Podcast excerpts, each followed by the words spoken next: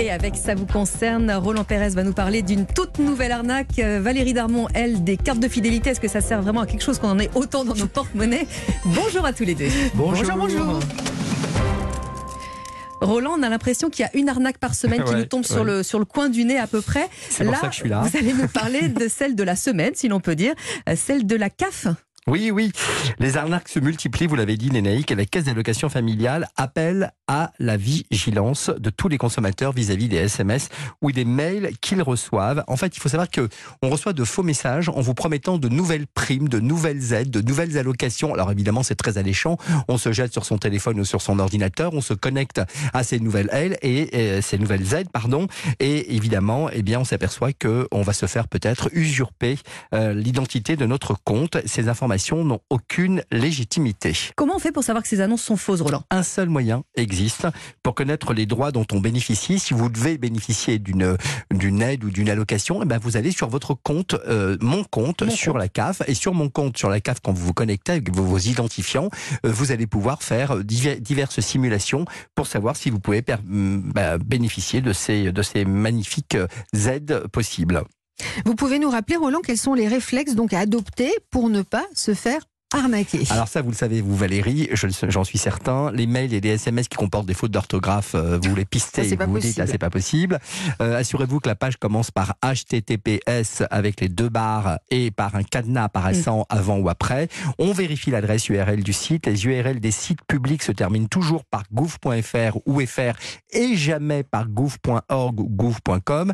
Évidemment, vous ne donnez pas votre mot de passe, vous ne divulguez, vous ne divulguez jamais vos coordonnées bancaires et vous gardez à l'esprit que seul le site de la CAF vous informe réellement. Et si vous avez eu vraiment, vous vous êtes fait avoir, vous, vous signalez un abus sur signal conso. Alors la prochaine arnaque, ce sera peut-être celle qui nous promettra un chèque énergie. Roland, Ouais. ça ce sera votre chronique dans 2-3 semaines. Mais en attendant, euh, là, il va entrer euh, en vigueur. hein. Il sera euh, destiné à qui et pourquoi Alors, alors à, partir du, à partir du 21 avril 2023, il faut savoir que 5,8 millions de ménages vont recevoir ce nouveau chèque énergie pour les aider à payer leurs factures d'énergie. Alors qui est-ce qui a le droit d'en bénéficier alors Alors c'est une aide nominative pour le paiement des factures d'énergie, électricité, gaz, bois, fuel et certains travaux d'ailleurs énergétiques du logement.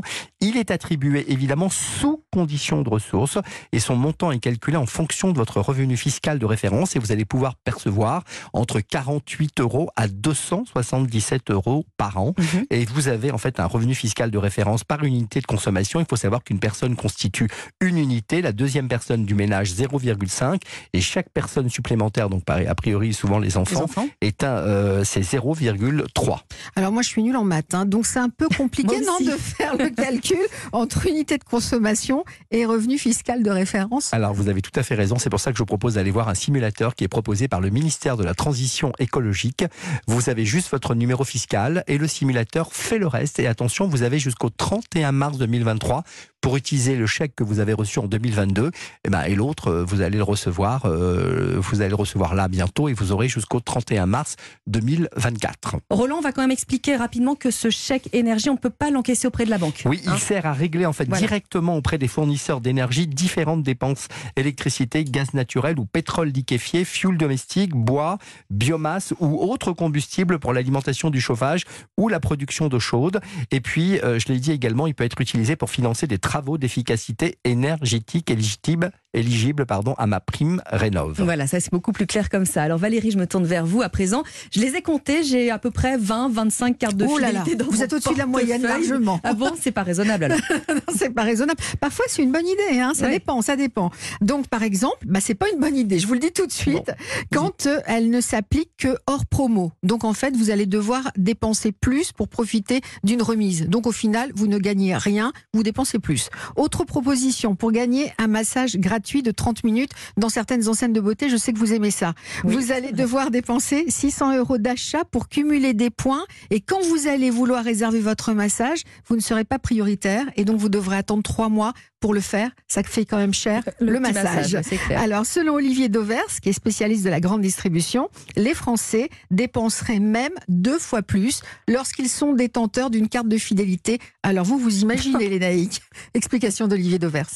Ça s'explique par deux raisons. D'abord parce que si un client a accepté de prendre une carte de fidélité, c'est naturellement parce qu'il y a déjà une forme d'affinité entre le magasin et lui, que ça soit par la proximité, par la qualité du magasin, la tenue du magasin, les produits qu'il y trouve. Bref, naturellement, le lien qu'il y a entre ce client et ce magasin est plus fort que pour les clients ordinaires.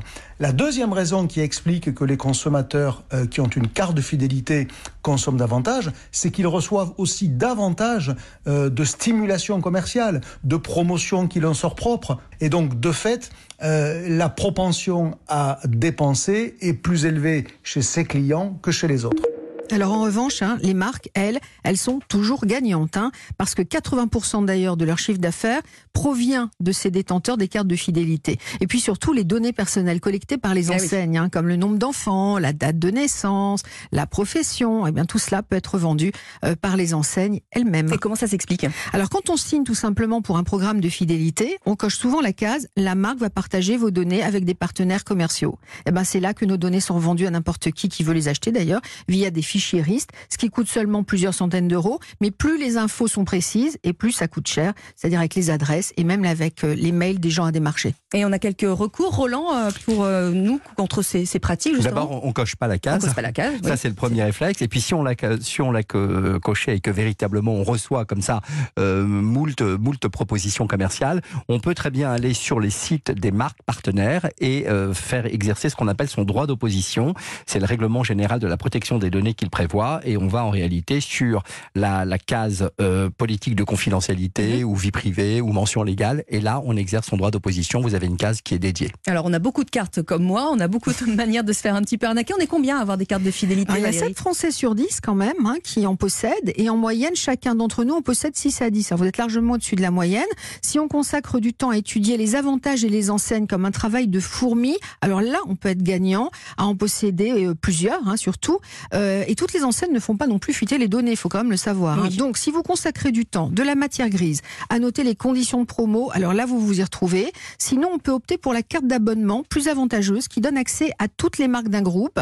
Et selon la banque en ligne Onet, le budget alimentaire pour 4 personnes aussi entre 400 et 1000 euros par mois. Pour une personne entre 100 et 400 mensuels, l'abonnement est à 90 euros. Le calcul est vite fait. Et je vais faire euh, du vide un peu dans mon portefeuille. Merci beaucoup Moi pour qui ces comptais vous offrir pour votre anniversaire une petite carte de fidélité. Bon. Une carte de fidélité à Europe 1. Voilà, voilà on va faire comme ça. Bon dimanche.